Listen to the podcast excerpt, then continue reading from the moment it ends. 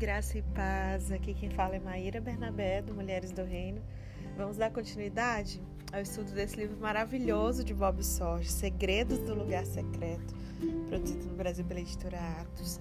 Vamos ao capítulo 21, que tem um segredo que eu sou apaixonada. Não que eu não seja pelos outros, mas é sobre o segredo de orar as Escrituras.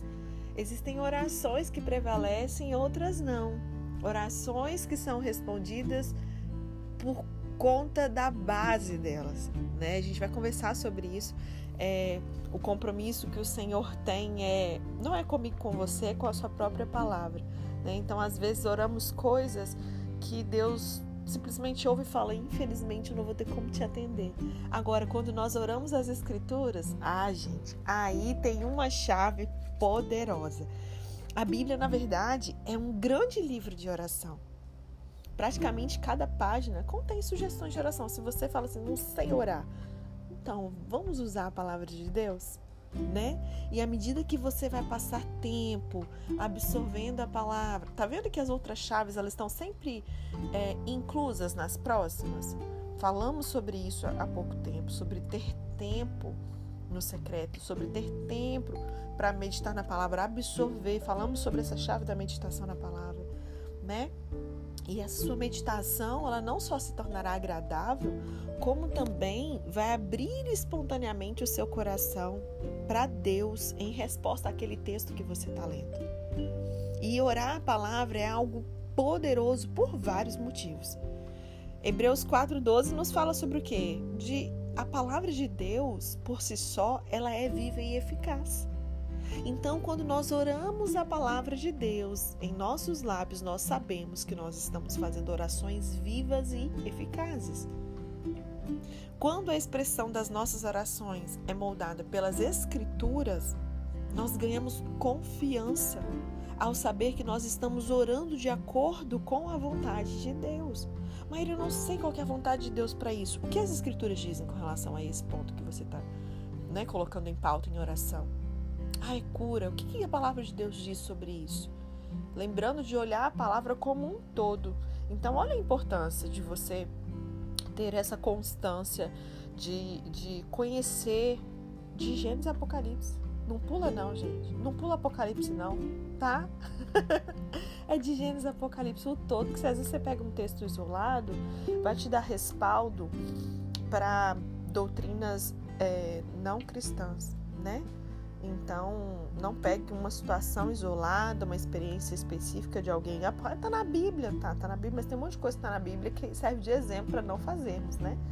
Então, olha como um todo, veja o contexto faça uma boa exegese do texto, né? E aí, você quer saber a, palavra, a vontade de Deus? Tá aqui, ó, na palavra, né? Então, quando eu estou orando as escrituras, eu estou orando de acordo com a vontade de Deus. E uma confiança que significa, e sabe, como o apóstolo João diz na sua primeira epístola, né? Primeira de João 5, verso 15. E se sabemos que ele nos ouve em tudo o que pedimos, sabemos que temos o que dele pedimos. E à medida que nós oramos a palavra de Deus, os termos presentes nela se tornam usuais no nosso diálogo diário com Ele. Uma poderosa transformação começa a acontecer na alma quando essa conversa diária passa a refletir a palavra de Deus. Eu sempre falo sobre isso, a importância de concordarmos com Deus. Aquilo que eu vou falar, não necessariamente que você fica citando o versículo o dia inteiro, mas aquilo que eu vou falar precisa estar em concordância com a palavra de Deus. Eu preciso concordar com Deus a respeito daquilo. Né? A língua ela começa a ser acesa com esse fogo do céu, ao invés de ter o fogo do inferno. Compara aí, vamos abrir aqui juntos. Atos juntos, porque temos homens aqui também, né? Eu até falei agora há pouco, estava gravando o estudo de Mateus 6 com os talmidins e eu estava comentando sobre os homens, né? Que temos aqui, não só aqui no clube de leitura, como também lá no Talmud Jeans. É uma média de 15% de todo o público, de todos nós juntos, é 15%, tanto aqui quanto lá, são de homens, sabia? Então, homens podem participar também do clube de leitura do Mulheres do Reino, porque são assuntos aqui, ó, pertinentes a todo filho de Deus, seja homem ou mulher, né? Atos 2, verso 3 e 4 diz assim: e viram que parecia línguas de fogo que se separam e pousaram sobre cada um deles. Todos ficaram cheios do Espírito Santo e começaram a falar em outras línguas conforme o Espírito os capacitava. Olha o que diz em Tiago, deixa eu abrir aqui. Tiago capítulo 3, verso 6.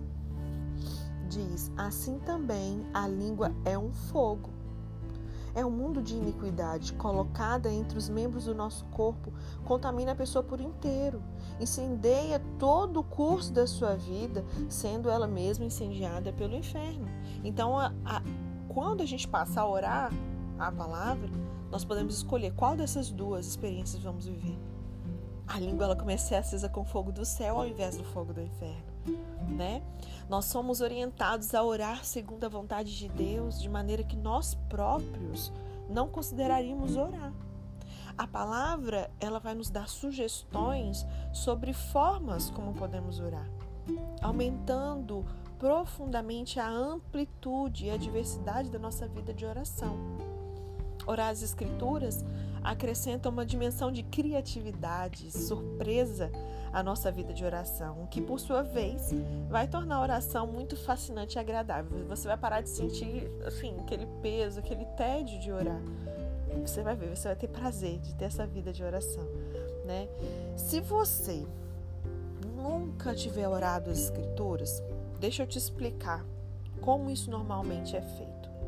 Se você praticar o que eu estou aqui prestes a te ensinar, a compartilhar com você, você vai descobrir um dos mais maravilhosos segredos para tornar o seu relacionamento no lugar secreto com Jesus absolutamente agradável e frutífero. Antes de tudo, entretanto, nós precisamos ter uma definição adequada de oração, né? Orar no sentido bíblico e verdadeiro é o aspecto pleno das expressões humanas com Deus.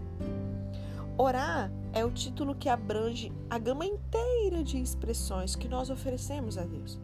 Então, oração inclui louvor, ações de graças, adoração, intercessão, súplicas, gritos de alegria, levantar as mãos, reverência, honra, exaltação, afeição íntima, arrependimento, entrega, dança, lamentação, contemplação, batalha espiritual, profecia. Então, quando as escrituras começam a sugerir as suas orações, você pode esperar que elas abranjam essa vasta gama de expressões. Tá? Então agora eu já, já eu posso imaginar que a sua mente já começou a se abrir, a não se limitar à oração conforme um padrão que você tinha estabelecido na sua mente, né? Com essa diversidade de exemplos que eu te dei aqui. Então, agora, vamos nos ater a uma parte das Escrituras e aí eu vou tentar é, exatamente isso aqui. Eu sugiro que a gente comece com um salmo. Os salmos eles são feitos sob medida para esse tipo de coisa, porque já são uma oração. Então facilita para a gente aprender, entender, praticar e fluir depois nos demais textos das escrituras, né? Para exemplificar, vamos selecionar aqui Salmo 84. Mas é possível escolher qualquer um dos 150 salmos, tá? E aí eu vou apresentar aqui algumas sugestões para você orar cada versículo. Abre sua Bíblia aí no Salmo 84, tá? Cada versículo, deixa eu abrir aqui na minha também. Cada versículo, desculpa, ele tem é, palavras-chave que elas podem funcionar como trampolins para oração. Então, escolha a palavra-chave ou a frase-chave e aí você é, começa a desenvolver aquela palavra ou pensamento em oração perante o Senhor. Ore os temas para Deus, incluindo até outras partes das Escrituras que vierem à sua mente, abrindo um parênteses. O Espírito Santo só nos faz lembrar aquilo que a gente já sabe. Você lembrar de uma coisa que você já sabe. Só vai vir à sua mente aquilo que você já leu. Olha a importância de você ter palavra dentro de você, né? Ele não vai trazer para você um texto que você nunca nem parou para ler e estudar. Então nós precisamos ter esse hábito, né? E aí a gente vai colocar outras partes das escrituras que vierem à mente, que tem relação com ele. né? Leve entre 1 a 10 minutos em cada versículo e ore com temas encontrados nele ao Senhor. Experimente, tente fazer a oração do seu modo, usando cada um desses versículos agora mesmo para pegar o jeito, tá? Salmo 84, verso 1 diz: Como é agradável o lugar da tua habitação, Senhor dos exércitos. Meu Deus. Então, com base nesse primeiro versículo, fale para o Senhor as coisas agradáveis que você pensa a respeito dele. Gente, não tem lugar melhor para fazer isso do que o lugar secreto. Às vezes, quando você estiver na congregação dos santos, imagina o ministro que está ali à frente, seja um ministro de louvor, seja o próprio ministro da palavra, o pastor que estiver conduzindo aquele momento. Muitas das vezes, eles dizem para a congregação: Fale uma palavra para o Senhor agora, ou adore, expresse algo para Ele, e aí você fica travado. Você fala uma palavra ou outra, tipo assim, parece que não tem nada. Mas quando você tem essa vida aqui no secreto, isso flui, pegando esse primeiro exemplozinho aqui, você vai ver como que isso vai ser natural. Vai ter fruto disso. Então, comece a praticar. Leia esse primeiro versículo, Salmo 84, verso 1. Como é agradável o lugar da tua habitação, Senhor dos Exércitos. E aí fale para o Senhor as coisas agradáveis que você pensa a respeito dele. Como a habitação de Deus é o seu coração, agradeça pelas coisas que ele está fazendo em você.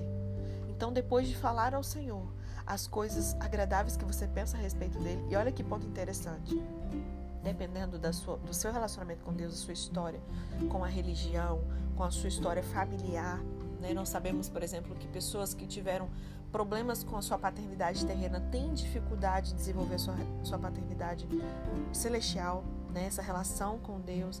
Então, esse primeiro ponto de falar ao Senhor coisas agradáveis a respeito do que você pensa a respeito dele vai te mostrar qual a imagem que você tem de Deus. Tem gente que vai ter facilidade de falar coisas agradáveis do que pensa a respeito de Deus.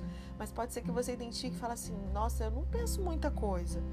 Então você vai ser levado a pensar, a contemplar. A gente tem falado sobre a contemplação, sobre a devoção. Comece a contemplar. Peça para Deus, se você não vê tanta coisa assim, comece a pensar nos atributos de Deus, do caráter dele. E eu tenho certeza que Deus vai se revelar para você de uma maneira, meu Deus, surpreendente. Eu tenho certeza. Estou guardando os testemunhos, hein? E aí depois disso, como a habitação de Deus é o seu coração, Agradeça a Ele, gente, gratidão, ações de graças. Agradeça pelas coisas que Ele está fazendo em você. Pode ser que você esteja num momento muito difícil, desafiador da sua vida, que você pode, num primeiro momento, falar assim: então, Maíra, eu não estou tendo muita coisa para agradecer, não. E parece que ele não está fazendo nada. Na verdade, parece que é o diabo que está fazendo, porque está dando tudo errado. Meu marido saiu de casa, eu estou doente, meus filhos estão doentes, eu estou passando falta. Não sei quantas coisas que podem vir de problemas, circunstâncias que pode estar te acometendo nesse momento. Mas você pode ter certeza que existem coisas sim pelas quais você pode agradecer que ele está fazendo em você. Lembre-se que todas as coisas cooperem para o bem, cooperam para o bem daqueles que amam a Deus, são chamados segundo o seu propósito. Então, até circunstâncias que não foram, não foi o próprio Senhor que colocou, né? Deus ele não coloca enfermidade em ninguém, por mais, vamos né, pegar vários exemplos como eu mencionei agora. Deus é aquele que vai usar até essas coisas que são naturais desse mundo, ou até mesmo né, o próprio inimigo que se levanta mesmo para poder nos parar e nos fazer sucumbir pelo caminho Deus ele é capaz de fazer tudo isso. Fala assim, ah, peraí, então eu vou usar isso aqui no processo que essa minha filha, meu filho precisa viver para que ele saia daqui assim, assim, assado. Ele está fazendo algo em você, por mais que às vezes você possa olhar e não sentir e não ver nada. Lembra que o justo ele vive por fé, não, não vive por vista, não são circunstâncias que ditam as coisas, né? Estude sobre Abraão, vai te ajudar a recender um pouco mais a questão da fé, sobre obediência. Enfim, então agradeça Ele pelas coisas que Ele está fazendo em você. Eu tenho certeza que se você for para esse secreto, com esse intuito, o Espírito Santo vai te fazer lembrar. Ó, oh, até coisas que você não sabe no sentido de que livramentos que Ele te deu e você nem sabe. Né? O cuidado de Deus tem sido frequente conosco, independente do estágio, do momento que nós estamos vivendo, da estação que estamos vivendo. Né? Às vezes, se você está numa estação de primavera na sua vida, você vai ter milhares de coisas para agradecer.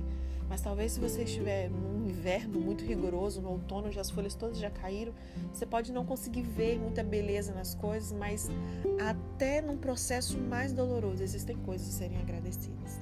Né?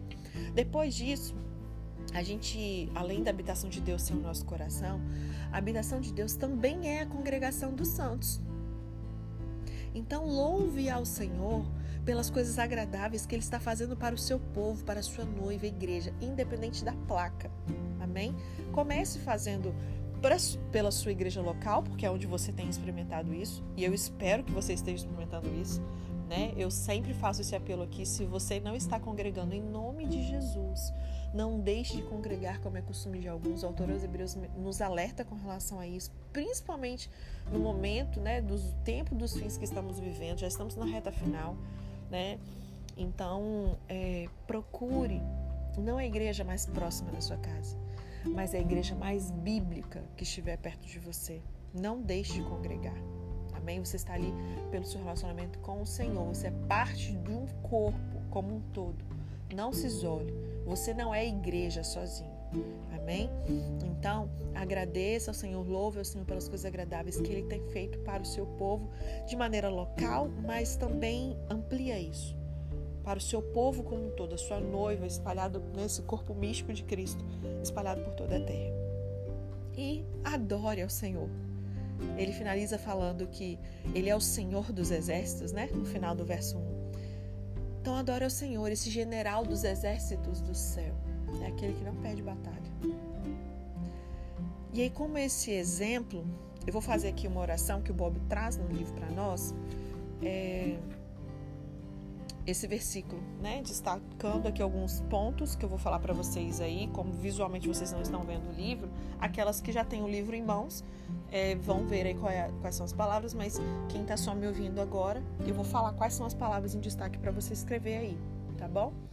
É, palavras em destaque que estão relacionadas a esse versículo. A oração, por exemplo, seria: Ó oh, Senhor, como você é agradável começo do Salmo 84, 1 diz como é agradável o lugar da tua habitação. Então, uma das palavras em destaque, agradável, tá bom? Ó Senhor, como você é agradável. Onde quer que o Senhor habite é agradável. Por quê? Porque o Senhor é agradável. Você torna tudo ao seu redor agradável. E como eu anseio morar em sua habitação, Senhor. Eu apenas desejo estar com o Senhor, te apreciando, permitindo que o Senhor me torne agradável como o Senhor é. Eu prefiro estar com o Senhor do que em qualquer outro lugar, gente. Se isso não é uma verdade na minha e na sua vida, que na hora que você falar isso, né, se você estiver anotando a oração aí, ou depois quando você estiver ouvindo de novo e, e orando em concordância comigo, que isso aqui seja uma verdade. Que você prefira estar com o Senhor do que em qualquer outro lugar. O panorama da sua habitação é inteiramente agradável para mim. Eu considero os anjos, o serafim, os seres viventes, os 24 anciãos. Aí, se você não lê Apocalipse, você não sabe do que, que ele está falando aqui. Ele está pegando outros textos das Escrituras e trazendo para esse contexto que está de acordo. Amém? Todos reunidos ao redor do seu trono, contemplando. Você é inigualável em beleza, em esplendor, Ó Senhor dos Exércitos. Ó, outra palavra, Senhor dos Exércitos. Ó poderoso campeão do céu, ó grande guerreiro de glória, eu me prostro diante da sua majestade e grandeza. Com grande regozijo eu me apresento perante você. Obrigado pelo sangue de Jesus que me permite adentrar na sua sala do trono. Como sou eternamente abençoado aqui com o Senhor. Eu o adoro ó Deus Todo-Poderoso. Esse é um exemplo da oração que ele trouxe. Você não precisa usar essas mesmas expressões com grande regozijo me apresenta. Sabe? Seja espontâneo, use as palavras que é do seu cotidiano. Senhor, com uma alegria assim, incontável. Eu tô que não me aguento, Pai. Sabe? Usa as expressões assim do seu dia a dia, mas que expresse um amor, uma adoração, uma entrega. Amém? Ó, o verso 2. Gente, esse capítulo é um pouco maior, a gente vai dividir ele em dois dias, tá? Amanhã a gente termina ele. Vamos lá, vamos pro verso 2, pelo menos. Aí amanhã a gente continua a partir do 3. O verso 2 diz assim, do Salmo 84. A minha alma anela e até desfalece pelos atos do Senhor. O meu coração e o meu corpo cantam de alegria ao Deus vivo. Então, com relação ao verso 2, expresse o quanto você anseia por ele e o deseja.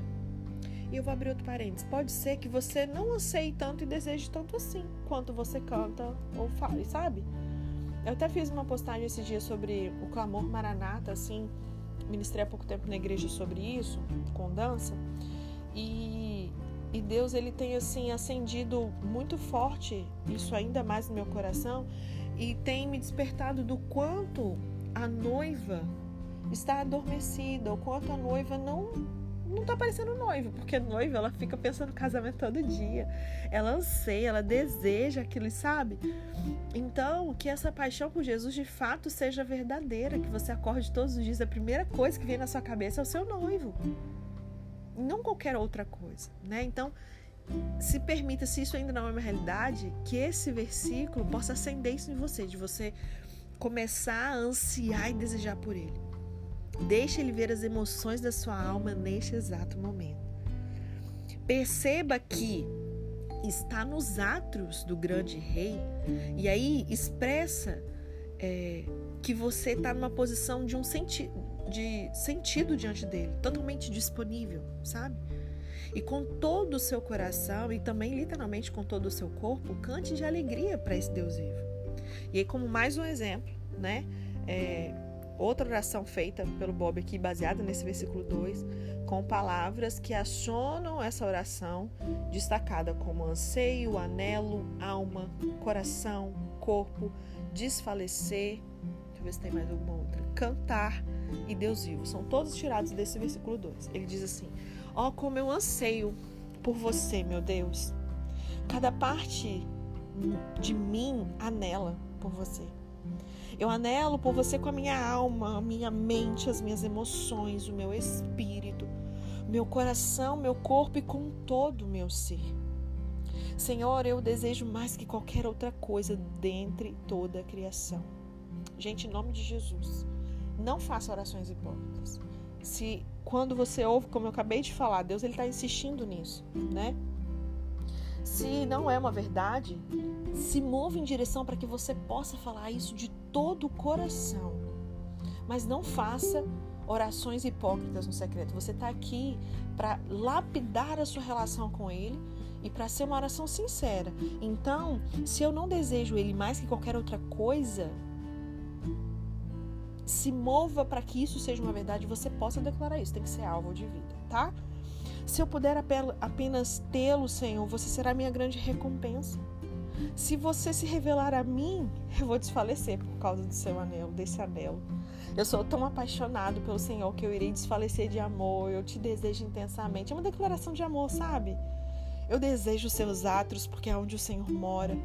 Eu desejo morar onde o Senhor mora pelo resto da eternidade. Então aqui eu estou cantando de alegria para o Senhor. O Senhor ouve o meu cantar. O Senhor contempla o meu louvor. Considera o esforço da minha alma. Tem misericórdia de mim. O Senhor é o único Deus, Deus vivo e verdadeiro, e somente para você a minha alma se eleva. Quando você virá a mim? Tem um outro exemplo. Parece até um salmo mesmo, né? É um salmo, na verdade, né? Um salmo que ele, o próprio Bob escreveu, né? Baseado no Salmo 84, verso 2. Amém? Então, já começa a praticar seu dever de casa, de orar as escrituras, pega um salmo, qualquer texto que você queira, pega um versículo, né? Se tiver dificuldade, pega um versículozinho só e desenvolve tudo isso. Essa oração no secreto, com base na palavra de Deus. Depois compartilha comigo a sua experiência, tá? Amanhã a gente continua, a gente vai continuar destrinchando aí o Salmo 84 até o verso tem quantos versos? Até o verso 12, né? E aí eu tenho certeza que à medida que você for orando as escrituras, é, você não vai ficar fazendo vãs repetições. Amém? Deus te abençoe e até amanhã.